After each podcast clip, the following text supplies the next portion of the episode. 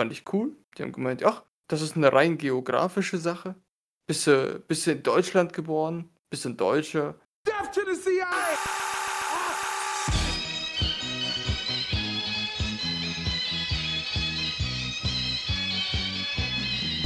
Der Ministerpräsident von Baden-Württemberg fährt einen Daimler Bastard. Sag mal, hol mir mal eine Flasche Bier, sonst streike ich hier und schreibe nicht weiter.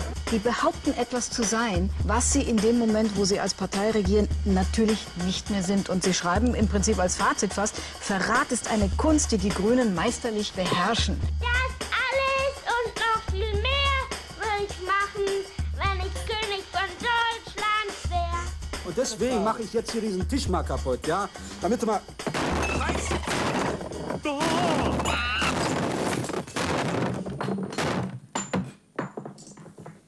So, jetzt können wir weiter diskutieren. Hallo, ihr schönen Menschen. Es freut mich, dass ihr wieder eingeschaltet habt bei den Deep Fried Friends. Ich bin euer Horst Simi und das ist der zweite Teil unseres Sind wir Kartoffeln eigentlich Kartoffeln-Diskurs. Viel Spaß. Aber Leute, ganz ehrlich, ne, ist es nicht eine unglaublich spannende Frage, wo das Wort Deutsch am Ende herkommt? Ich persönlich, also ich weiß, Alex und ich, wir sind einigermaßen Historiker, ne? Wir haben minimal zumindest erforscht, wo die Deutschtümelei bzw. wo das Adjektiv Deutsch oder die Sprachbezeichnung Deutsch überhaupt herkommt. Und ich habe im ähm, 14. und 15. Jahrhundert einige Sachen gefunden, die sagen Deutsch. Das ist nicht das Gleiche. Ich glaube, wir Deutschen Ja. machen sehr schnell den Fehler, dass wir denken, Deutsch und Deutsch, das ist das Gleiche quasi, nur ein modernes Äquivalent. Das ist nicht so. Teutonisch, oder? Genau, genau so ist es, Arthur. 100%. Teutonen und Deutsche sind nicht das Gleiche. Bei den Teutonen waren noch unendlich viele Leute ausgeschlossen. Und das vergisst man sehr schnell. Äh, ich habe äh, ein bisschen was dazu gelesen und zwar anscheinend kommt das auch von der Bibelübersetzung von so einem Mönch, Priester, Bischof, Mhm. Zwischending. Und äh, er hat quasi nur ein Synonym für wir als das Volk Israel gesucht und hat dann äh, das Wort ja Deutsch gewählt. Als wir als das Volk der Deutschen. Also wie bei allen anderen nationalistischen Bewegungen Ja. war es im Endeffekt eher ein Zeichen der Zeit. Und es gab es auch im frühen Deutschland. Heute ist ja interessant, ne? wir setzen die Spuren des Deutschen eher im 19. Jahrhundert an, nämlich genau im Deutschen Kaiserreich. 1871 war die Gründung des Deutschen Kaiserreichs. Viele Leute referieren darauf quasi als Ursprung alles Deutschen. Aber das Wort Deutsch gab es schon viel länger. Es gab interessante Machtkämpfe im Heiligen Römischen Reich Deutscher Nation. Das ist quasi der Vorläufer von Deutschland. Und wir können auch in dem mittelalterlichen, und das ist mir ganz besonders wichtig, dass wir das hier erklären, wir können in dem mittelalterlichen Kontext nicht von Deutsch sprechen. Es gibt keine deutsche Identität, es gibt keine deutsche Nationalität, es gibt keine deutsche Sprache, es gibt kein geeintes irgendwas. Wir sind alle irgendwelche ganz kleinen, irgendwie, ähm, ganz kleinen Vereinigungen, die zusammen produzieren oder so weiter. Aber eine deutsche Nation gibt es nicht bis 1871. Und im Endeffekt sind wir alle noch gespalten bis dahin, bis zur Märzrevolution und dann bis zur quasi deutschen Reichsgründung. Moment, ganz kurz. Aber ich, ich dachte eigentlich, dass im Ersten Reich, also jetzt äh, Karl der Große, Mhm. beziehungsweise später ja dann ähm, ähm, Frederik und sowas, also Barbarossa, ja, Mhm. äh, dachte ich, dass es quasi, es waren zwar verschiedene, ich sag's jetzt mal so, barbarische Stämme, ja, oder, oder germanische Mhm. Stämme, sagen wir mal so, ja, äh, aber sie wurden doch als ein Reich geeint mit einer ähnlichen Sprache, also mit einer Sprache, wo überall verstanden wird, oder? Genau, klären wir das mal kurz, weil das ist extrem wichtig. Also zu dieser Zeit gab es zum Beispiel ein fränkisches Reich. Das fränkische Hm. Reich ist nicht identisch mit dem deutschen Reich. Es hat miteinander mehr oder weniger nichts zu tun. Und es gab auch keine geeinte deutsche Sprache. Frankreich Ja. hat doch so ultra weirde Namen. Also so eine geeinte deutsche Identität kann man im Mittelalter einfach partout nicht feststellen. Da stimmen auch die meisten Historiker Ja. inzwischen zu. Oft, oft wird, ähm, ich weiß nicht, ob das, ich glaube, aus Historikersicht sollte man das eigentlich gar nicht sagen, aber es gibt zumindest den äh, Belief oder teilweise die äh, Idee, dass ähm, das erste äh, geeinte, also wo das ein einz einzelnes Deutsch angefangen hat, ist mit äh, Martin Luthers Bibel. Ja, da würde ich hart dagegen gehen, ehrlich gesagt. Also ich würde sagen, Deutschland als Identität gibt es ab 1871. Deutschland ist kurzlebig, neu, was absolut neu ist. Hat auch nichts mit den Teutonen zu tun, was du völlig richtig gesagt Yes, hast. Ich genau, das wäre mein, das wär auch mein Punkt gewesen, ja. Deutsch mit T quasi ist eine Identität, die es gibt, aber es sind nicht die Deutschen, von denen wir heute denken. Das ist die wichtige Sache. Es ist was sehr Spezifisches, wie es immer in Europa ist. Ja. Ja, okay, ja, vielleicht habe ich es auch einfach nur falsch. Vielleicht habe ich es auch einfach nur falsch verstanden. Nein, hast du nicht, Alter, keine Sorge. Übrigens, der Bischof, den ich gut, äh, gemeint habe, Mhm.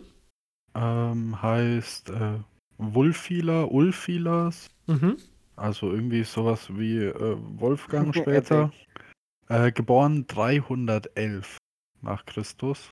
Und der hat in seiner Übersetzung der Bibel vom Mhm. Griechischen in das Gotische das Wort Deutsch gewählt, um das Volk zu Es beschreiben. ist sehr, sehr, sehr, sehr, sehr, sehr alt, diese Beschreibung. Und das macht alles Ja. so kompliziert.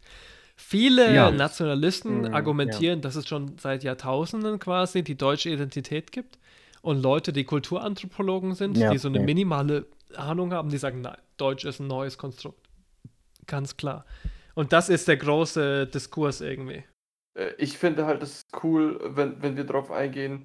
Weil ich meine, aus nationaler Sicht ist ja immer nur gesagt worden, drittes Reich, zweites Reich, also drittes Mhm. Reich. So, worauf basiert das äh, dritte Reich? Zweite Reich, das würde ja Preußen sein. Das zweite Reich basiert auf dem ersten Yes. Reich. Und das erste Reich finde ich halt schwierig. So. Und weil, weil da kann man halt auch echt nicht mehr von einer deutschen Nation oder einer Yes. deutschen Herkunft sprechen. Und ich finde, ich, ich bin sehr scharf drauf, äh, das nachher mit euch noch mehr auseinanderzusetzen. Mhm. Ich glaube, heute wird eine geile Diskussion. Und wenn ich noch eine kurze Sache sagen darf, ja. Ich bin so dankbar dafür, dass Mr. Sascha heute da ist. Ich freue mich extrem, dass der uns beeidigt, weil ich finde, das kann unserer Geschichte nur noch mehr hinzufügen. Und generell diese Geschichten von ähm, deutscher und, und äh, sudetischer und anatolischer Flucht sind total unterrepräsentiert bei uns, ja. Niemand redet über den Scheiß, außer Heimatvereine oder irgend so ein Bullshit. Das finde ich schon cool, dass Mhm. wir darüber reden, muss ich ganz ehrlich sagen. Das Ding ist halt, i ich habe vorher gedacht, weil ich erst einmal nur von von der Unterhaltung mit, äh, dir und und Simi ausgegangen bin, Joni, habe ich halt gedacht, ähm, ja, dass es halt relativ homogene Meinungen sind, dass wir sagen: „Ja, national und und Nationen ist einfach schwierig“ und so. Ich ich denke, da sind wir doch relativ auf einer auf einer Wellenlänge, dass wir halt sagen, ähm, Nationalismus oder Naz Nationalstolz ist einfach schwierig, weil es letzten Endes immer zu Nationalismus und dann irgendwie Fremden führt. Ich ich habe diesbezüglich viel tatsächlich mit Arbeitskollegen gesprochen, weil weil ich einfach so ein paar andere Meinungen dazu holen wollte. Und viele waren halt einfach der Meinung, ähm, fand ich cool, die haben gemeint: „Ach, das ist eine rein geografische Sache.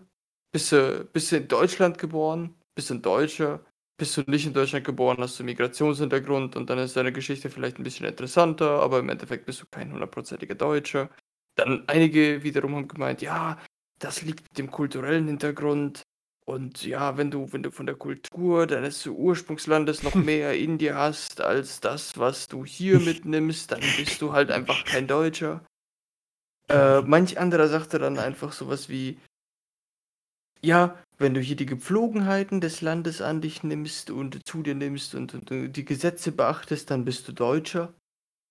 Ähm, fand ich alles interessant, aber letzten Endes habe ich mich mit allen auf einen Punkt einigen können. Also auf bei einem Punkt hat echt keiner „Nein“ gesagt und das waren so 10, mit denen ich mich unterhalten habe. Und zwar, und das fand ich interessant Deutsch sein ist stolz drauf zu sein, nicht stolz zu sein. Hm. Das ist sehr cool. Also das ist clever, nicht- Alter, damn. Nicht stolz zu sein auf deine Nationalität. Weil das ist es, was ganz was ich bei ganz vielen gehört habe so. Ich meine, da schwingt immer so ein bisschen Gedankengut mit, aber ich ich habe es versucht nicht zu bewerten und habe mich ganz normal mit den Leuten zu unterhalten. Aber viele sind halt daraufhin abgedriftet, dass sie sagen: „Ja, also was da damals im Zweiten Weltkrieg passiert ist, dafür können wir halt irgendwie jetzt auch nix und so.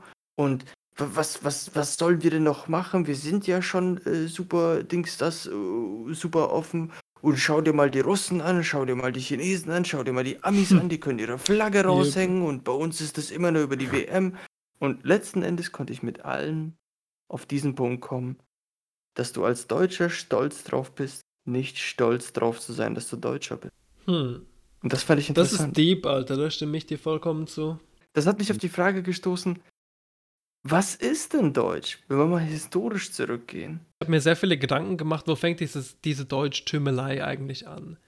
Seit wann sprechen wir von Nationalismus? Und bei Nationalismus machen viele Leute den Fehler zu denken, das ist irgendwas Ewiges, was es schon lange, lange, lange gibt und es hat sich quasi nur nicht so gezeigt. Aber die Wahrheit ist, dass Nationalismus eine extrem künstliche, kürzliche Entwicklung ist, die erst in den letzten paar hundert Jahren stattgefunden hat. Und es gibt einen brillanten Historiker mit dem Namen Benedict Anderson, der einen großen Teil seiner Karriere damit verbracht hat, zu Nationalismus zu forschen. Und wie es eigentlich zum Nationalismus kam, was die Umstände sind, die uns dazu bringen, irgendwie, dass wir uns alle als eine Einheit denken. Und Anderson definiert Nationalismus folgendermaßen. Anderson sagt, dass Nationalismus die imaginierte Nation ist, die vorgestellte Nation. I propose the following definition of a nation.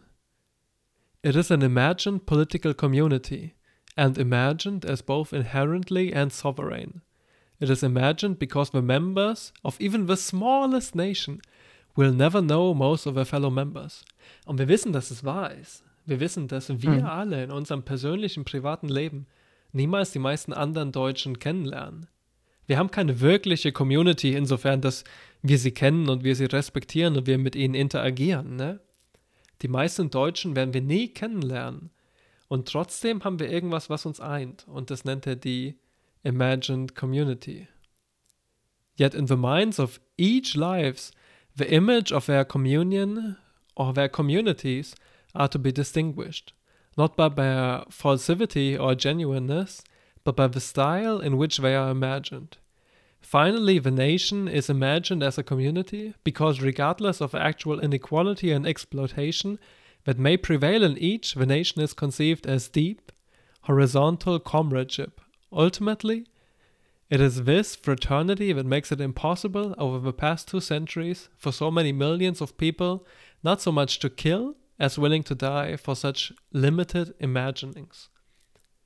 Und worauf Anderson hinaus will, ist, dass er es so perplex findet, dass Menschen quasi bereitwillig sagen, ich möchte sterben für diese Nation, obwohl dieses Konzept der Nation ein extrem junges, extrem frisches Konzept irgendwie ist. Sie sind bereit für eine Idee zu sterben. Und das wurmt ihn so sehr. Und er stellt sich die Frage, inwiefern sind Communities eigentlich imagined? Und Deutschland haben wir das wundervollste Beispiel überhaupt dafür, nämlich die Varusschlacht. Als Historiker kann ich euch mit ziemlich guter Sicherheit sagen, dass es im Mittelalter keine Einheit, keinen Gedanken von nationaler Deutschheit gab. Das ist einfach nicht, wie das Mittelalter funktioniert hat. Das Mittelalter war dynastisch. Da gab es Herrscher mit göttlicher, Legitim Herrscher mit göttlicher Legitimation. Nicht wie heute mit demokratischer Legitimation. Das war einfach eine ganz, ganz, ganz andere Welt. Und interessant ist, dass im Deutschen Kaiserreich immer wieder die Varusschlacht hervorgehoben wurde, als quasi einer der Momente, wo die deutsche Nation entsteht. Aber das nur eine historische Retrospektive ist. In Wahrheit hat die Varusschlacht mit uns Deutschen unglaublich wenig zu tun. Uns Deutsche als Konzept gibt es vielleicht seit dem Kaiserreich, wenn wir irgendwie, ja, und das ist, wenn wir noch wirklich gönnerhaft sein wollen. Die Idee von einem vereinten Deutschen ist wirklich jung und das ist, was meiner Meinung nach so viele Leute versuchen zu unterdrücken irgendwie. Ganz viele Leute suchen ein historisches Kontinuum irgendwie, wie weit man Deutschheit zurückverfolgen kann. Und ich sehe, persönlich sehe das im Heiligen Deutschen Reich Deutscher Nation noch nicht. Da sind wir noch ganz was anderes. Könnte man nicht ganz ironisch sagen, dass äh, die Geburt der Deutschen, so wie es halt, äh, sagen wir jetzt mal, Nationalisten und ähnliches sehen, äh, eigentlich fremdbestimmt war durch das Römische Reich und den Bau des Limes. Ja, auf jeden Fall. Weil es wurden ja einfach alle, alle Völker, die nördlich quasi von äh, Main-Rhein gelebt haben, als ein Gefahrengut gesehen. Falls sie sich vereinigen sollten. Interessanterweise war das ja eine damalige Form des Imperialismus, ne? Also Ja. Rom hat uns quasi als Gegenpartei wahrgenommen und dadurch hat sich innerhalb dieses mitteleuropäischen komischen Bundes an souveränen Staaten irgendwie so ein gewisses Element an Zusammengehörigkeit entwickelt. Also ja, klar. Ja. Das ist, was mich so sehr Ja. interessiert. Ich möchte wissen, was Leute eigentlich als Deutsch sehen, die überzeugte Nationalisten sind. Okay, fuck, dann bin ich baby-brained. Sorry. Ich, ich glaube Nee, tatsächlich einfach, dass, dass, dass sich das, ähm, ohne jetzt eine Nazi-Keule schwingen zu wollen, aber das bezieht sich zurück auf das Dritte Reich, weil das für die Generation, die jetzt irgendwie da ist, der Fixpunkt ist. Und aber das Dritte Reich bezieht sich halt aufs Zweite Reich. Und das Zweite Reich dann wiederum aufs Erste Reich, womit wir wieder bei Barbarossa und Karl Und das erste Reich und ist im Endeffekt eine Fantasie. Deutschland. Sind wir ganz ehrlich, das Ja. erste Reich hat so, wie es gibt, nie existiert. Es gibt vielleicht ein Frankenreich und das ist in keiner Hinsicht identisch mit einem deutschen Reich oder irgendwas, was es später gibt. Das ist einfach eine Fantasie, die man später dann darauf projiziert hat. Aber es ist, es ist nicht nur eine Fantasie. Der Rückbezug auf die Vergangenheit ist auch ähm, politische Legitimation. Stimmt. Schon immer gewesen und wird es immer sein. Ja. Ähm, ein Grund, ich bin mir nicht mehr 100% sicher, ob das stimmt, aber ich meine, ein Grund, warum das Heilige Römische Reich überhaupt gegründet wurde und so genannt wurde, weil warum römisch, ähm, war, weil ähm, es eine Gruppe von Christen gab, die fest davon überzeugt waren, dass das Römische Reich das letzte große Reich ist, bevor die Welt untergeht. Mhm. Und es war ein politisches Ziel, dieses Reich aufrechtzuerhalten, obwohl Rom ja schon lange zusammengebrochen war. Und dann wurde sozusagen die, die Geschichte wurde meines Erachtens so ein bisschen dargestellt, wie das Heilige Römische Reich ist natürlich, äh, es ist nicht entstanden, es war schon immer da. Es ist jetzt nur Yes, heilig, weil genau, das ist so ein guter Punkt, Alter. Und Und, äh äh, der christliche Glaube, der da halt auch stark mit reingespielt Ja, hat. deswegen Der heilig. Katholizismus. ja, nicht nur, nicht nur das Heilige, sondern halt auch, naja, ich meine, der Mittelpunkt der Kirche damals war halt auch Rom. Yep. So, hm, das Römische Reich hat in dem Moment halt auch die katholische Kirche mit äh, repräsentiert. Im Norden waren, Äh, jein. ich meine, klar, Also Römisches Reich wegen dem Römischen Reich. Ganz so einfach ist es nicht, aber die, die Entstehung vom äh, Christentum ist äh, extrem komplex. Ähm, Ja, ja, nein, das, das ist mir klar. Das ist mir klar. Aber dennoch war halt der Sitz damals äh, in Italien. Ja, der ja, aber das es gab stimmt. ganz verschiedene, ja, aber es gab, äh, bevor sich das etabliert hatte, gab es halt ganz viele verschiedene Sitze. Rom hat nur, und die haben auch die Bibel alle anders interpretiert. Und jip. Rom Und hat, auch mehrere und Konter und, und, und Papst. ja, aber in viele, äh, viele von denen, auch wenn Rom sicherlich eine Art von Hegemonie ähm, errichtet hat, viele von diesen äh, haben dann trotzdem weiter existiert. Ich möchte gerne noch einen Punkt anbringen. Und zwar möchte ich genau über das reden, worüber ihr gerade geredet habt, nämlich Menschen im Mittelalter. Und ich glaube, eines der allergrößten Probleme, die wir haben, ist, dass wir denken, dass Menschen im Mittelalter ungefähr so gelebt haben wie wir, nur halt technologisch nicht ganz so fortgeschritten. Und das ist der größte Irrglaube, den es überhaupt gibt. Es gibt die einen Idioten, die denken, das Mittelalter war irgendwie das dunkle Zeitalter, wo wir nichts entdeckt haben. Ist kompletter Bullshit, ja. Jeder Historiker, der irgendwie das Mittelalter erforscht, kann dir sagen, dass es definitiv technologischen und wissenschaftlichen Fortschritt gab. Das ist de facto belegt. Aber was natürlich auch interessant ist, ist, dass diese Menschen, die damals gelebt haben, mit uns überhaupt nichts zu tun haben und mit unserer Lebenswelt gar nichts anfangen können. Und da gibt es einen wunderschönen Beitrag von ähm, Benedict Anderson darüber, wie unterschiedlich Menschen eigentlich Zeit wahrnehmen können. Weil wir haben eine ganz spezifische Weise, wie wir Zeit jetzt wahrnehmen und wir können gar nicht reflektieren, dass es eigentlich so was Besonderes ist. Er sagt, The conception of time changed from Simultaneity, also wenn alles gleichzeitig passiert. The past and present are in an instantaneous present. To meanwhile link to the development of secular science. The Earth dating made not with the Bible chronology, but with the melting of the lead, the improvement of navigation with the compute of meridians through the clock, and so on. This new time is defined by W. Benjamin. Und er spielt da auch Walter Benjamin an, seine Schrift Illuminations. Sein ganzer Punkt ist, die mittelalterlichen Menschen hatten eine komplett andere Vorstellung von Zeit. Wir denken immer im Sinne von Fortschritt. Wir sind schon so weit fortgeschritten, wir können eine Rakete bis zum Mond schicken und so weiter. Wir sehen alles linear und als ob es quasi ein Ziel gibt. Das nennt man teleologisch in der Philosophie. Also am Ende von irgendwas, von der Entwicklung liegt irgendein Ziel. Aber es ist natürlich ein bescheuerter Weg, irgendwie die Geschichte zu sehen. Und die mittelalterlichen Menschen hatten damals schon ein ganz anderes Bild davon, wie die Zeit abläuft. Zum Beispiel gibt es in mittelalterlichen Gemälden viele Abbildungen von den heiligen drei Königen. Ihr kennt die, ne?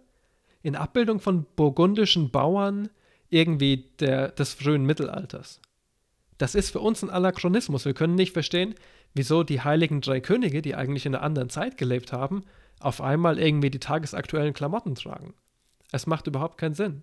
In anderen Gemälden wird irgendwie Maria Magdalena als die Tochter eines italienischen Händlers dargestellt, mit dunkler Hautfarbe. Das hat für uns damals auch wenig Sinn gemacht, aber wenn man sich bedenkt, dass andere Leute Zeit komplett anders wahrnehmen, nämlich vielleicht als zirkulär oder vielleicht als äh, Gleichzeitigkeit, wie es Anderson beschreibt, da kann man mehr verstehen, wie diese Menschen überhaupt gedacht haben irgendwie. Und ich glaube, für viele mittelalterliche Menschen hat sowohl das Nachleben als auch der Gedanke, ähm, dass es wirklich ein Ende der Welt geben könnte, also das, was man im Englischen The Rapture nennt, hat wirklich eine große Rolle gespielt. Mhm. Und mit den Mittelalterlichen, die sich damals vielleicht Deutsch genannt haben, haben wir im Endeffekt nichts gemeinsam. Es gibt keine Kontinuität. Die ist nur imagined, die ist nur ausgebildet die ist von uns projiziert im Nachhinein. Ich glaube, es gibt aus linguistischer Sicht vielleicht Verwandtschaften, aber das kann ich nicht nachvollziehen, weil ich kein Linguist bin. Doch, die gibt es Da auf jeden man Fall. Linguisten fragen. Ja. Aber Ja. so aus kulturell-historischer Sicht hat Joni Hm, nee. natürlich vollkommen recht. Wenn wir wirklich die ethnolinguistische Sicht beleuchten wollen, dann geht es im Endeffekt zurück zu proto-indo-arischen oder proto-indo-europäischen Sprachen. Und da Ja. gibt es schon sehr viele Gemeinsamkeiten. Das da kann man schwer Ja. verneinen irgendwie. Ja. Ja. Ein, ein Punkt, der äh, den Zustand von Deutschland in Anführungsstrichen im Mittelalter klar macht, ist, wenn man schon, weiß ich nicht, zehn Kilometer, also ins nächste Dorf, da konnte es schon passieren, dass man sich gegenseitig nicht mehr verstanden hat. Mhm. So zersplittert waren die Kulturräume eigentlich. Da hat jeder Ort seine eigenen Sprachen gehabt. Es gab bestimmte Sprachen, die relativ weit verbreitet waren. Das waren oft ähm, regional-städtische Sprachen, in denen, also in den in Städten, wo es Messen gab. Also irgendwie das Leipziger Messedeutsch, oder ich weiß Mhm. nicht genau, wie es Mhm. richtig heißt, war zum Beispiel relativ weit verbreitet, weil die Leipziger Messe wohl ähm, ein sehr wichtiger Handelspunkt war. Aber die Ausbreitung von Sprache hat extrem viel mit Handel zu tun. Und ähm, ja, die Leute haben auch komplett unterschiedliche Trachten getragen. Das ist eine Sache, die mich mit am meisten aufregt, dass jetzt alle so, ja, hier Dindel, Dirndl, Lederhose. Nee, wenn ich, wenn ich mich richtig erinnere, ist das eine Fabrikation von den Nazis sogar. Diese einheitliche deutsche. Interessanterweise sogar noch jünger. Wenn man in die bayerische Geschichte zurückgeht, ja, dann gab es in der Zeit, wo die Sudetendeutschen angekommen sind, eine erfundene Tradition im Sinne von Andersons, wo quasi die Trachten komplett neu imaginiert wurden, irgendwie so, dass sie passen auf eine Ja. kontemporäre Gesellschaft. Und viele von den bayerischen Traditionen kommen zurück in die 40er, 50er, 60er. Die sind wirklich Mhm. überhaupt nicht alt. Das sind Imagined Traditions im wahrsten Sinne. Also die Nazis haben durchaus auch solche Dinge gemacht. Es war zum Beispiel, ähm, oh, das hat mir nur mal ein Kälterer erzählt. Das ist jetzt, das habe ich nicht mal gefact-checkt, weil es eigentlich nur ein Fun-Fact ist, finde ich. Äh, nur mit Vorsicht zu genießen. Aber der meinte, Apfelwein war verboten unter den Nazis. Ich muss ehrlich sagen, ich bin auch immer voll im Gedanken gefangen, versuche mir Zeit vorzustellen wie 'n Mittelalter-Peasant. Ich bin Mhm. da total drüber geflasht grade. Ähm, ja, aber, mal abgesehen davon, ich habe mir ehrlich gesagt eingebildet ich meine, das das könnte falsch sein, aber ich ich habe mir echt eingebildet, dass der Fixpunkt vom Ersten Reich, also jetzt das das Erste Reich ne, in Anführungszeichen, ähm, der war, dass, wie du schon richtig gesagt hast, Alex, dass halt einfach, äh, durch durch Handelspunkte sich ein gewisser Sprachgebrauch, äh, angeeignet hat. Und ich meine, klar wird es wie jetzt auch zwischen Dörfern und Städten immer noch Unterschiede geben, aber du konntest so grundsätzlich Leute verstehen. Ich dachte so, damit hat sich so zumindest vielleicht hat man sich's im Nachhinein so zurechtgelegt, aber ich dachte echt, damit hatte sich dann sozusagen das Erste Reich gebildet, ja. Ne, und das das konntest du ja gar nicht. Mhm. Du hast äh, Mhm. du hast ja nicht, äh, Sprachen gelernt, wie man heute eventuell Sprachen lernt, ne, durch die Stimmt. 'ne größere Streuung oder so oder durch Schulen und so weiter. Sprache lernst du dadurch, dass du in dem Raum bist, wo die Sprache gesprochen wird. Das heißt, wenn du zum Beispiel nicht im Handel tätig warst, wenn du einfach nur 'n Landarbeiter warst oder Landwirt, ähm, du bist damit nicht in Berührung gekommen. Und es war dann also, die Menschen sind eh nicht so weit gereist in der Zeit, wenn überhaupt. Mhm. Äh, meistens zum Markt und wieder zurück, ganz, ganz selten mal weiter weg. Ähm die Infrastruktur war ja auch sehr schlecht, äh, Da also du auch selbst recht. ja, irgendwie gepflasterte Straßen und so war jetzt nicht so weit gestreut oder so Mhm. weitläufig. Wurde viel mit Booten auch gemacht. Ähm aber glaube, man hatte auch nicht theoretisch so viel Freizeit und hatte da, glaube ich, auch nicht so viel Lust, einfach rumzulaufen. Das das kann Na man ja, nicht so einfach Freizeit bestätigen. Manche Forscher sagen sogar, dass Ja. man mehr Freizeit Ja. hatte in in diesen Zeiten als heute. Also, das ist bisschen Das kritisch. Reisen, so wie wir es heute kennen, kommt eigentlich mit der Genau, Eisenbahn so auf. ist es. Ja. Und das ist im 19. Ähm Jahrhundert, Leute. Also, es dauert noch Ja. bis zur Gründung des Ja. Deutschen Reiches.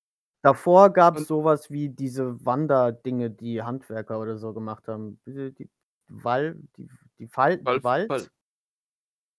Ja, im Prinzip so was wie wenn wenn wenn wenn Tischler von Dorf zu Dorf gezogen sind, Ja, um ihre genau. Ausbildung zu bezahlen. Ich ich weiß, was du Mhm. meinst. Walz, glaube Ähm, ich. äh, ich ich finde 'n ganz interessanter Punkt, den wir hier mitnehmen können oder ich zumindest für mich mitnehme, ist, ähm, Joni hat vorhin gesprochen von, ähm, äh, Imagined Heritage. Ne, im Imagined also Community, ja. äh, genau, also, das ist ja etwas, was sich bis heute in die Politik zieht, ne? Also, ich sage halt, die die AfD beispielsweise, möchte ich jetzt mal ganz plakativ sagen, die sehnt sich in 'ne Zeit zurück, die es so nie gegeben hat, ne? Exactly, yeah. Besser kann man's nicht sagen, Alter. Aber ich muss ich möchte auch noch mal anbringen, weil die Geschichte ist so mega witzig. Ich kann ich kann nicht aufhören, über sie nachzudenken. Äh, wer war der Dulli aus Bayern, der überall wieder Kreuze aufhängen wollte? Söder. Ja. Ja, danke. Hat er. Ähm, ja, aber er. das ist, äh es hat 'n jüdischer Bürger, ich glaube, in den 70ern, 80ern erkämpft, dass er nicht in staatlichen Gebäuden sitzen muss mit Kreuzen, wenn Hm. er das nicht will. Du Ja. hast 'n Recht darauf Religionsfreiheit heißt auch das Recht auf keine Religion. Yes. Frei von Religion zu sein. Nicht nur, dass jede Religion ausgelebt werden darf. Ja, Deswegen ist es eigentlich gar nicht zulässig, in staatliche Gebäude überall Kreuze reinzuhängen.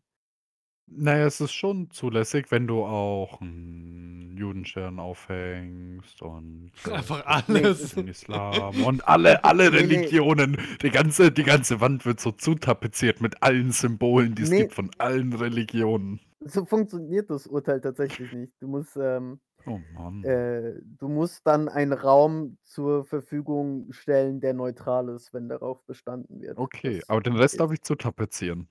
Ja. Dass jeder, äh, Sonne, Mond und ist. Sterne, alles, was Ja. du willst.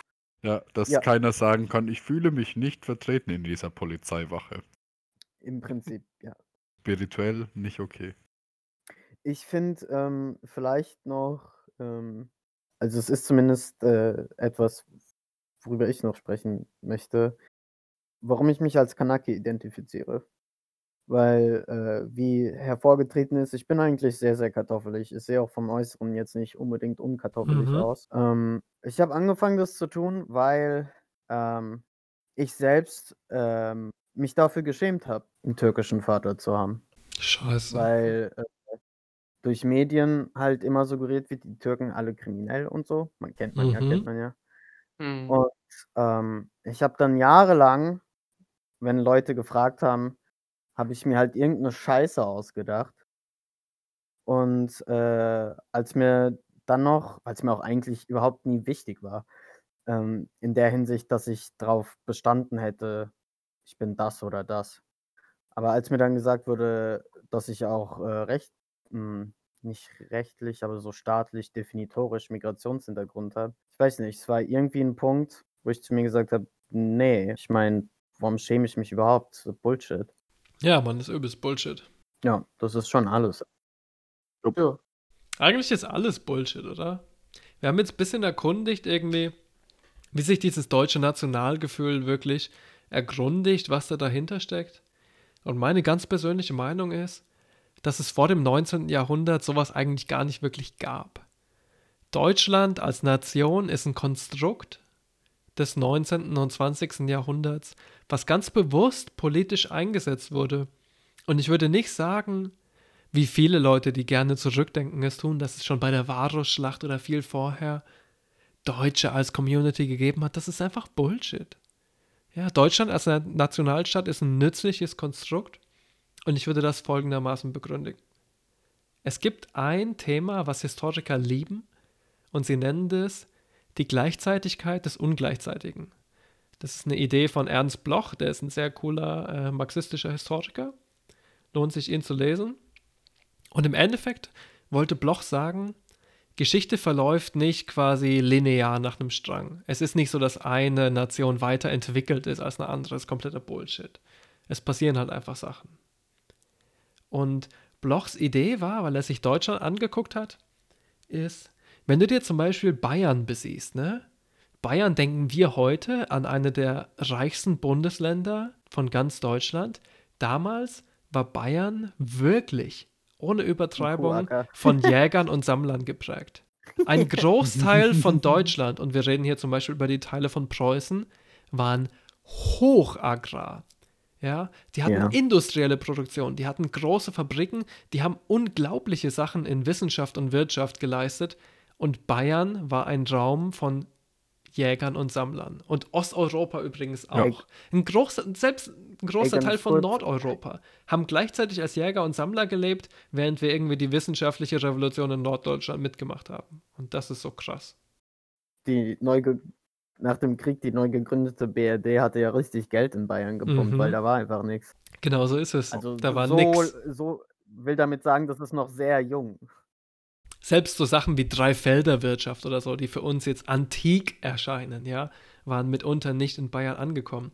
Es gibt sehr interessante Geschichten von einem deutschen Historiker, der darüber erzählt, dass die Bayern die Kartoffeln am Anfang abgelehnt haben, weil sie die als minderwertig irgendwie angesehen haben. True German. Typisch einfach. Ich meine, wie viel Deutscher Ja. geht's noch? No fucking idea. Und interessanterweise damals, Preußisch und Bayerisch waren die größten Gegensätze, die du dir nur vorstellen kannst. Und man kann das an Deswegen heißt vielen Sachen. Saupreis. Genau, man kann das an so vielen Sachen fertig machen. es gibt unendlich viele Beleidigungen für, ähm, für Preußen im Bayerischen. Und was auch sehr spannend ist, es gibt unendlich viele Begriffe für die Kartoffel, die ja aus Lateinamerika eingeführt wurde im Deutschen. Ich habe da sogar mal was äh, markiert. Wartet mal kurz. Und zwar habe ich hier ein Buch von Jürgen Teuteberg und da gibt es ein ganzes Kapitel, was nur um Kartoffeln geht. Hoffentlich finde ich noch das, weil da gibt es mehr oder weniger so eine ganze Seite, wo nur die komischen Namen für Kartoffeln stehen. Das ist crazy, wie viele Namen es für Kartoffeln gab, und Alter. so. Ja, und wie viele wir jetzt noch kennen. Ich meine, selbst aus meiner Region kenne ich irgendwie fünf verschiedene Namen. Ich glaube, ich kenne echt nur Krummbeere, Erdäpfel und Kartoffeln. Potaken? Potaken, ja, noch? auf jeden Fall. Potaken, Gibt es einen? Unterschied zwischen. Erdäpfel und Erdipfel? Ja, auf jeden Fall. Ja, okay. Weil in äh, Oberfranken haben sie immer Erdipfel gesagt. Ja, auf jeden. Es ist so eine tschechisierte bayerische Version. Kultur. Es ist eine Ja. tschechisierte Version, ja, definitiv. Oh mein Gott, ich hab's. Ja. Leute, das ist ein äh, unironisches Geschichtsbuch, ne? Von Hans J. Teuteberg, unsere tägliche Kost. Mehrere Aufsätze darüber, wie Leute im Kaiserreich gegessen haben.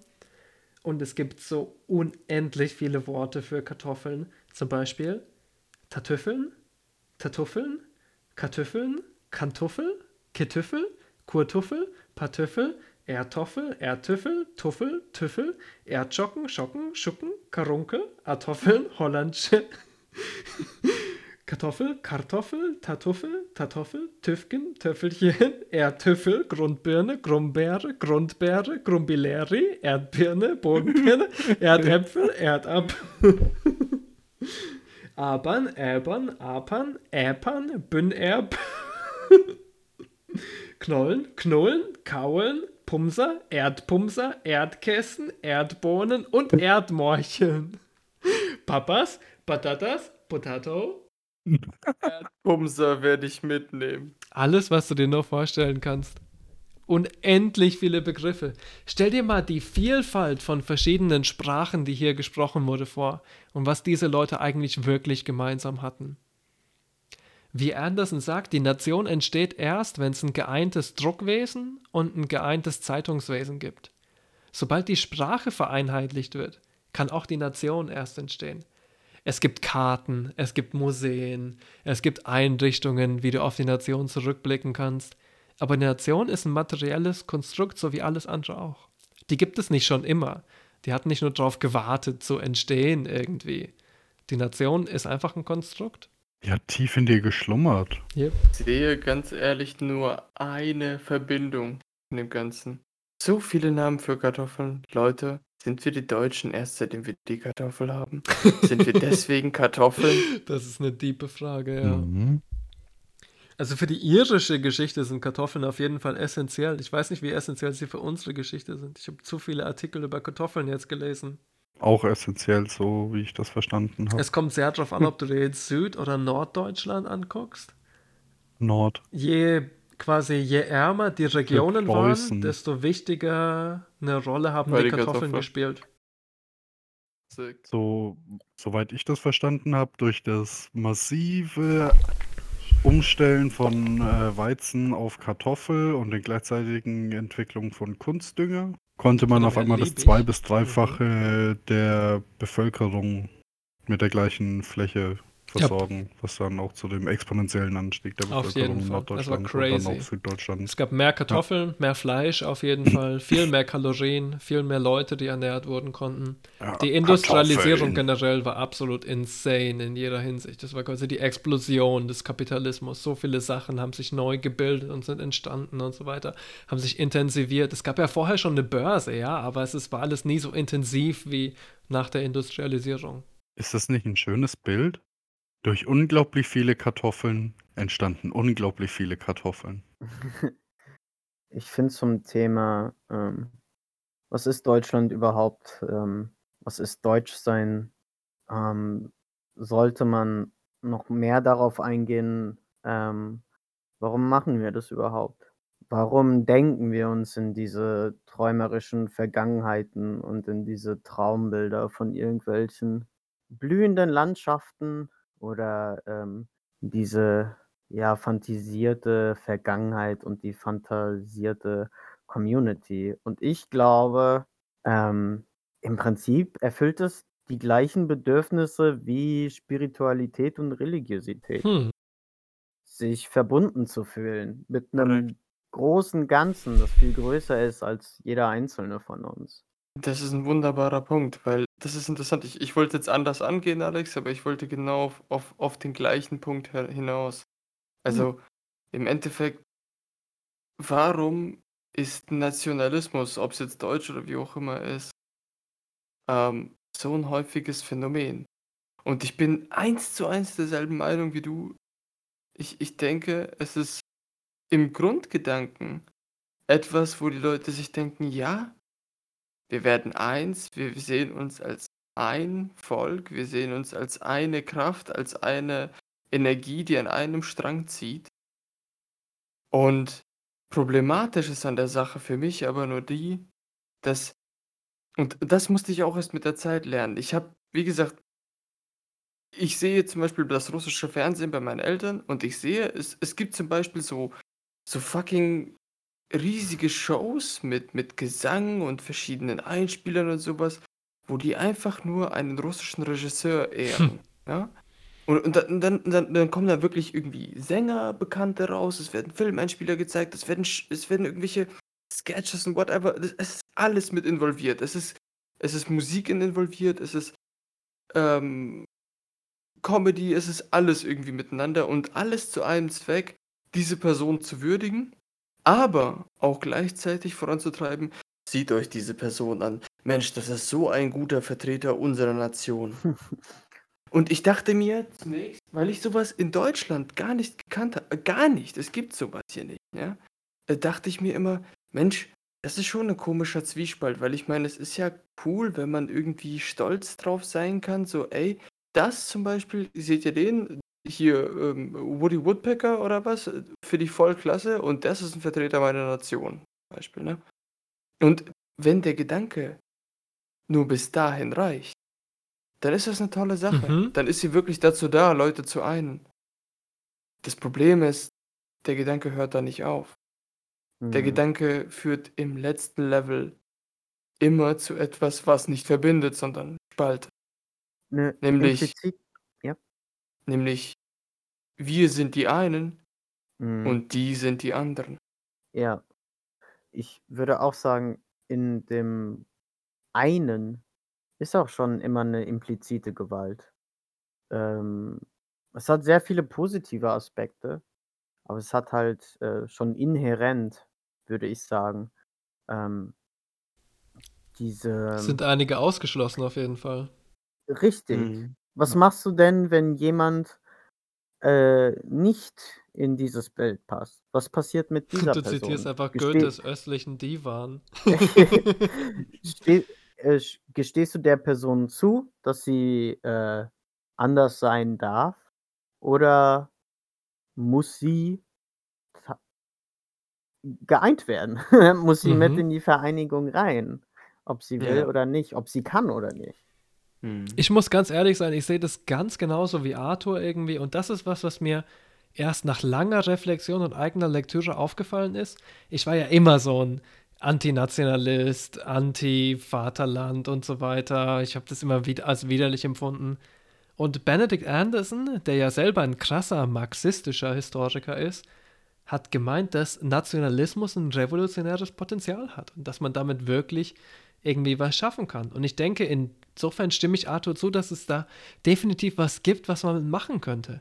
Aber in der Realität ist es doch so, dass Nationalismus ganz oft in Rassismus und Klassismus ausartet und dass es im Endeffekt mehr oder weniger darum geht, bestimmte Leute aus unserer Geschichte, aus unserer Legacy, wie auch immer du's nennen willst, auszuschließen. Das ist dann der große Und imperialistische Punkt. Und für mich ist so das, was es eigentlich auch am, äh, Erfolg hindert, mehr oder weniger, ist einerseits, dass es immer in Größenwahn endet. Mhm. Weil es dann so weit geht, dass man sagt: „Okay, für ich bin gleicher als der Rest um mich rum, ich bin wichtiger.“ Ähnlich wie der Faschismus, ja, endet's immer in Größenwahn. Ja. Generell sagen bei, äh, Glaubensfragen, ob's jetzt an Götter ist, an Nationen, an, äh, was auch immer. Irgendwie jeder Mensch hat die Tendenz, sich da so reinzusteigern und dann geht's halt ganz schnell in Fanatikertum über. Sehr, sehr schnell ist man da. Mhm. Ähm, aber andererseits glaube ich trotzdem, dass das Bedürfnisse sind, die wir einfach haben, mit denen wir irgendwie umgehen müssen. Ja. Weil, ähm ich glaube, die Bedürfnisse einfach zu verneinen, wird noch wäre noch destruktiver, auch Jep. wenn mein linkes Herz das, äh, sehr schön fände, aber ich glaube, es geht nicht. Und ich beobachte auch bei mir ähm, also ich habe, äh, weil ich gestört bin ich habe eh, äh, relativ wenig, äh, Verlangen nach Gruppen und an Gruppenbindung und so weiter. Hm, wie gesagt, das Kanakische ist auch hauptsächlich Trotz. Ähm Aber, ähm ja, trotzdem ist es schön, jetzt nicht bei 'ner Nation oder so, aber trotzdem ist es schön, ähm 'N Teil von etwas zu sein. irgendwie in den ja, wenn wenn ich dann in den Himmel gucke und denke: „Oh, ich bin ich bin so 'n ganz kleiner Fleck in diesem in dieser natürlichen Welt und alles bewegt sich irgendwie, aber ist trotzdem miteinander verwoben in 'ner gewissen Art und Weise.“ Jetzt nicht wirklich, aber, ähm ja, ich finde es trotzdem nice. Äh, es wäre wundervoll, wenn wir sagen könnten: „Wir sind alle Menschen und das ist schon genug.“ Jap. Aber das Ding ist halt, Mhm. das funktioniert wohl nicht, weil wir dann halt doch irgendwie zu sehr in Schubladen denken, zumindest in dem jetzigen Denk in der Denk jetzigen Denkweise. Ja. Aber das wäre echt wunderbar, wenn wir uns einfach alle eingestehen können, dass wir manchmal Hornochsen sind, aber die meiste Zeit einfach nur Menschen. Und ich denke, in dem in dem Ja. ganzen Deutschen kann ja auch was Positives liegen, ne? Also, es muss ja nicht unbedingt immer irgendwelcher Deutschtümelei, nationalistischer, heimatlicher Bullshit sein irgendwie. Wir haben doch so tolle Sachen. Wir haben einige der größten Künstler überhaupt. Wir haben Max Ernst und Beuys, über die wir schon geredet haben, ja. Wir haben eine der wundervollsten Denker der ganzen Weltgeschichte.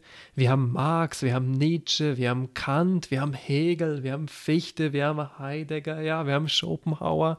So, es gibt wirklich tolle Sachen, die irgendwie hier passiert sind und wir müssen uns nicht unbedingt an die Varusschlacht oder ans Kaiserreich oder ans preußische Erbe erinnern, um wirklich deutsch zu sein. Wieso kann man Deutsch nicht auch radikal anders denken? So, wieso kann man Deutsch nicht auch egalitär denken? Und ich Sollte die Aussage nicht sein, äh, wieso sollte man sich nicht mit irgendwas, was hier erfunden wurde, vergleichen, sondern mit Dingen, die jetzt erfunden werden? das auch, ja, auf jeden Fall. Das ist doch das, was äh, relevanter ist, was jetzt ist. Absolut. Wieso blicken wir immer nur nach hinten, um uns zu definieren und nicht nach vorne? Das stimmt. Das ist auch ein einer meiner Hauptprobleme mit dem, äh, Konzept der, äh, Nationalhelden oder, äh, große Männer der Geschichte und so. Ähm ich weiß nicht, warum natü also, ich sage jetzt nicht, wir sollen die Texte n nicht mehr lesen und so, aber warum reden wir nicht mehr darüber, was Philosophen in Deutschland jetzt machen? Warum reden wir nicht mehr darüber, was Künstler in Deutschland jetzt machen? Jep. Vor allem nach dem Zweiten Weltkrieg. Was gibt es denn für große Texte nach dem Zweiten Weltkrieg außer die Frankfurter Schule? Wir ignorieren das einfach alles. Und das ist schlimm. Nein, ich rede wir nein, ich rede wirklich von jetzt. Ja, das auch rede auf jeden nicht mal Fall. von Nachkrieg. Ich rede von ich habe manchmal den Eindruck ist auch nur 'n Hot Take jetzt, ich habe manchmal den Eindruck, wir haben komplett die Bindung an die Gegenwart verloren. Wir denken, wenn wir an große Denker denken, denken wir an alte, tote Männer. Wenn wenn wir mal an die Zukunft denken denk ja, keine Ahnung, denken wir halt auch nicht an die Gegenwart. Es ist irgendwie es ist so Ich bizarr. kenne auch nur einen einzigen deutschen Philosophen, der aktiv und noch am Leben ist, und das ist Byung-Chul Han. Ich kenne nur einen einzigen. Und ich meine, der ist sogar koreanischer Ja, Migrant. Ja. Ich muss sagen, ich habe ein Buch von ihm gelesen, ich bin kein Fan. Muss ich nur Wenigstens ist er so die einzige. Repräsentation, die Philosophie nach Ja, dem 20. Jahrhundert quasi hat. Aber ich finde ihn auch irgendwie boring. Wir sind schon so ein bisschen, und das, da wollte ich auch auf jeden Fall noch drauf eingehen, Deutschland ist gegenwartsverweigernd. Oh. Die Idee ist quasi, dass wir uns unendlich wiegen in diesem Erbe des Nationalsozialismus und wir uns schänden und uns wenden in unserer Dreckigkeit und so weiter und überhaupt nicht mehr weitersehen. Weil ganz ehrlich, Deutschland ist seit dem Zweiten Weltkrieg ein politischer Akteur, der viel macht. Und der Großteil von dem, was wir gemacht haben, ist scheiße. Wir haben imperialistische Tendenzen unterstützt, ja. Wir haben andere unterdrückt irgendwie. Wir können uns nicht in Ruhm suhlen, aber wir tun so, als wären wir eine ahistorische Nation seit dem Zweiten Weltkrieg und als wäre das Dritte Reich das Einzige, worauf wir zurückblicken können, was kompletter Bullshit ist. Und genau das ist es. Wir müssen unsere Gegensätzlichkeit wahrnehmen. Wir müssen uns selber mehr hinterfragen und was wir eigentlich machen. Wir können uns nicht verlieren in Debatten über dem Dritten Reich. Das ist lange her. Wir müssen gucken, was wir jetzt machen und was wir jetzt falsch machen. Aber es ist ich meine, das Wichtige ist ja also, ich bin ich gehe mit der Formulierung nicht d'accord. Ich glaube, den Grundgedanken teilen wir. Aber, ähm, das Erbe der Shoah zumindest das Erbe ist nie wieder. Das Erbe ist nicht die Vergangenheit, sondern das Versprechen, Mhm. dass das, was geschehen ist, nie wieder passieren darf. Das stimmt, ja. Das ist ja auch einer der prominentesten Gedanken irgendwie in deutscher Politik. Quasi der vorgehaltene Zeigefinger, ne? Ja, das Das stimmt. nein, nein, nicht mal. Aber das ist das, was uns die Überlebenden immer auf unserem Weg mitgegeben haben. Ja, wohl auch. Wir haben jetzt wahrscheinlich die letzten Überlebenden miterlebt, im Endeffekt, unsere Generation. Es gibt Ja. einige wenige Holocaust-Überlebende, mit denen wir noch sprechen konnten, irgendwie, die noch zu uns sprechen konnten. Ich glaube, das ist jetzt Ja, quasi ich- der absolute Schluss dieser Generation. Ich glaube, vereinzelt, es leben noch ein paar, aber na natürlich, naturgemäß werden es immer weniger, klar. Ja. Ähm, und das nie wieder, da geht es nicht darum, ähm also es geht darum, die Vergangenheit aufzuarbeiten, in dem Sinne, dass man versteht, was passiert ist, warum ist es passiert, um dann das für die Zukunft zu benutzen. Darum geht's. Aber ich verstehe, was Joni meint. Äh, Deutschland stellt sich schon in so eine Selbstgeißelungsposition, wo wir permanent wieder sagen, okay, Finde wir wissen. Nazi-Deutschland war schlecht, aber wir dürfen nichts gegen Das- Israel sagen, weil jede Israel-Kritik wäre sofort auch Kritik am Mhm. Judentum. Das ist auch das, was ich vorhin meinte mit dem, mit dem Ausspruch, also wo ich mit meinen Kollegen so zusammengekommen Hm. bin, da, dass man Ich- halt nicht mehr stolz sein kann, Ich sozusagen, muss, oder nicht ich mehr muss stolz sein sagen, will. ehrlich gesagt, das sagt immer jeder, aber ich sehe es nicht. Wo ist es? Mein ganzer Punkt mit dieser Sache, ne, mit dieser Selbstgeißelung und dem Mangel an Stolz, ist im Endeffekt, dass das ein Ablenkungsmanöver ist. Dass wir quasi immer wieder auf unsere schlimme Vergangenheit hinweisen, um komplett zu ignorieren, was jetzt gerade passiert. Weil niemand Ja. darüber redet, dass wir Giftgas an Saddam verkauft haben. Weil niemand darüber redet, dass wir Waffen an die Saudis verkauft haben. Und so weiter.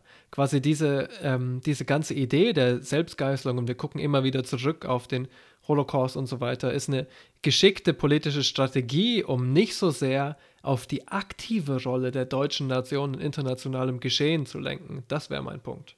Also es wird eine äh, gewisse. Mh, nee, ich, wa- ich weiß nicht. Ich gehe nicht damit d'accord, Mhm. dass Deutschland sich selbst geißelt. Überhaupt nicht. Ich habe den Eindruck, äh, Leute denken das die ganze Zeit, aber wie gesagt, ich sehe es überhaupt nicht.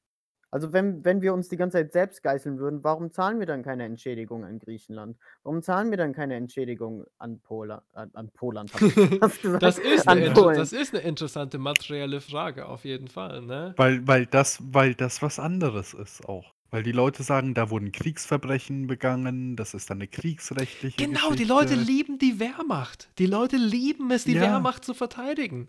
They fucking Und ich will it. nicht sagen, dass die, ich will nicht sagen, dass es dass da irgendwie okay ist. Das ist genauso beschissen Genau. gelaufen. Aber das andere war die Vernichtung einer Religions-Bevölkerungsgruppe in äh, KZs und so weiter und so fort. Ich meine, ja, da wurden dann Ja, auch Leute in darum- Polen inhaftiert. Das weiß ich. Ja, klar. Aber ich, es Nein, ist es geht- trotzdem. Es geht nicht um. Erstens, also Reparationen werden nicht für äh, Verbrechen gegen die Menschheit gezahlt, weil das gar nicht möglich ist. Reparationen sind tatsächlich nur für Sachschäden. Interesting, wusste ich auch nicht. Oder Entschädigungen für Zwangsarbeit. Mhm. Du kannst nicht entschädigen, wenn du jemanden umgebracht hast.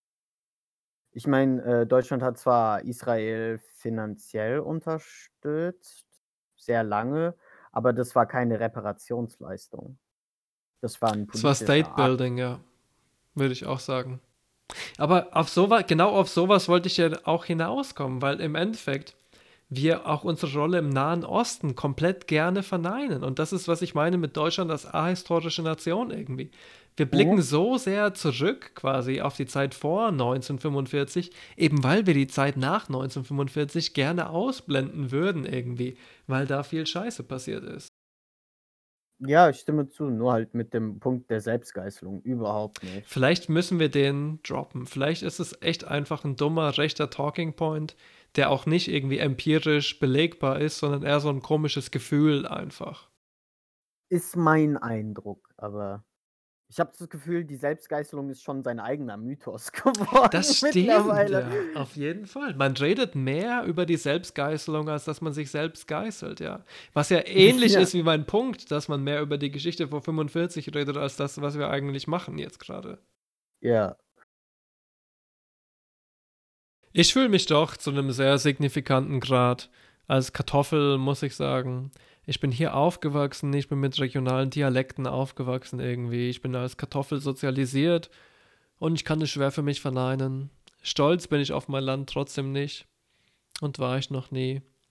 Aber es gibt einige nicht so schlechte Sachen, die hier entstanden sind. Und auch wenn Deutschland auf der gesamten Weltbühne eine absolut widerliche Rolle mehr oder weniger präsentiert hat, bin ich okay mit einigen Sachen, die wir gemacht haben. Ich nutze mein Kartoffelsein in einem widerlichen schauspielerischen Opportunismus, indem ich manchen Leuten vorgaukle, ich sei der übelste Franke, wenn es mir gerade richtig taugt. Und in Momenten, wo ich mich einer anderen, zum Beispiel russischen Ethn- Ethnizität zugehörig fühlen möchte, lasse ich voll den Russen raushängen. Das hat bisher ganz gut für mich funktioniert und ich fühle mich meistens als Mensch. Fucking love it. Yeah, we love a king, dude. Kann ich nur bestätigen, dass Arthur King das shit. macht. King shit. Auch gern den Bayern. Freilich spiele ich auch den Bayern, das mache ich aus. Ohne Probleme mache ich das, das sage ich dir gleich. Ich würde, ich würde mir wünschen, dass du einfach ab und zu so in sozialen Situationen in echt den Zizek rausholst, weil du, du, du kannst das so gut, als du es erst mal gemacht hast. Ich war wirklich kurz sprachlos, weil ich erst Stimmt, nicht Arthur hatte den besten das G-Check aller Zeiten. Meinst du, du kannst die Sniffs irgendwie mit Kartoffel verbinden? Ich meine, es gibt viele Szenen, wo er Deutsch redet. Es muss irgendwie einen Weg geben, das zu verbinden. Ich erwarte Großes, Arthur. Also auf jeden Fall hegelianische Terminologie. Ich hatte ein ganzes Bit darüber, ne? Wir haben jetzt das Deutschland-Thema doch noch schneller abgehandelt, als ich dachte. Ich hatte irgendwie so ein Einseiten-Bit über hegelianische Terminologie. Seid froh, dass wir das nicht durchgegangen sind.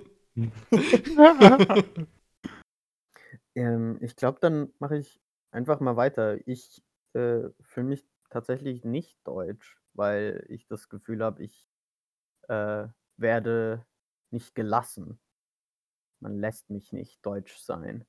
Ob das jetzt, Du wirst auch geoffert, auf jeden Fall. ja, ob das jetzt am, an meinem Vater liegt, also äh, an der Herkunft meines Vaters, ob es daran liegt, dass ich ein fucking sexual deviant pervert Mhm. degenerate piece of shit bin. Beautiful. Kann auch das sein. Hm. Man weiß es nicht, aber deswegen fühle ich mich nicht deutsch. Ja, ich bin zwar laut meinem Zertifikat eine Kartoffel, also meinem Ausweis, aber ehrlich gesagt habe ich mich äh, noch nie als Deutscher gefühlt, auch noch nie zugehörig zu diesem, in Anführungszeichen, Land und fand das Konstrukt des Landes schon an sich immer absurd, weil alles sind nur Menschen, die irgendwo geboren werden und die wollen irgendwo hin. BRD. GmbH, hallo. Hm, Ja, ja, da kannst auch gerne meine Steuernummer haben, wenn die dir was bringt. Schieb mir deine Steuernummer in den Arsch. Äh, ja, so wie deine Kabel. so wie meine VGA und DPI-Kabel, ja. Ja, das ist mein Standpunkt. The sole reason of harvesting a potato is to eat their root. Otherwise, the kartoffel would kill yourself.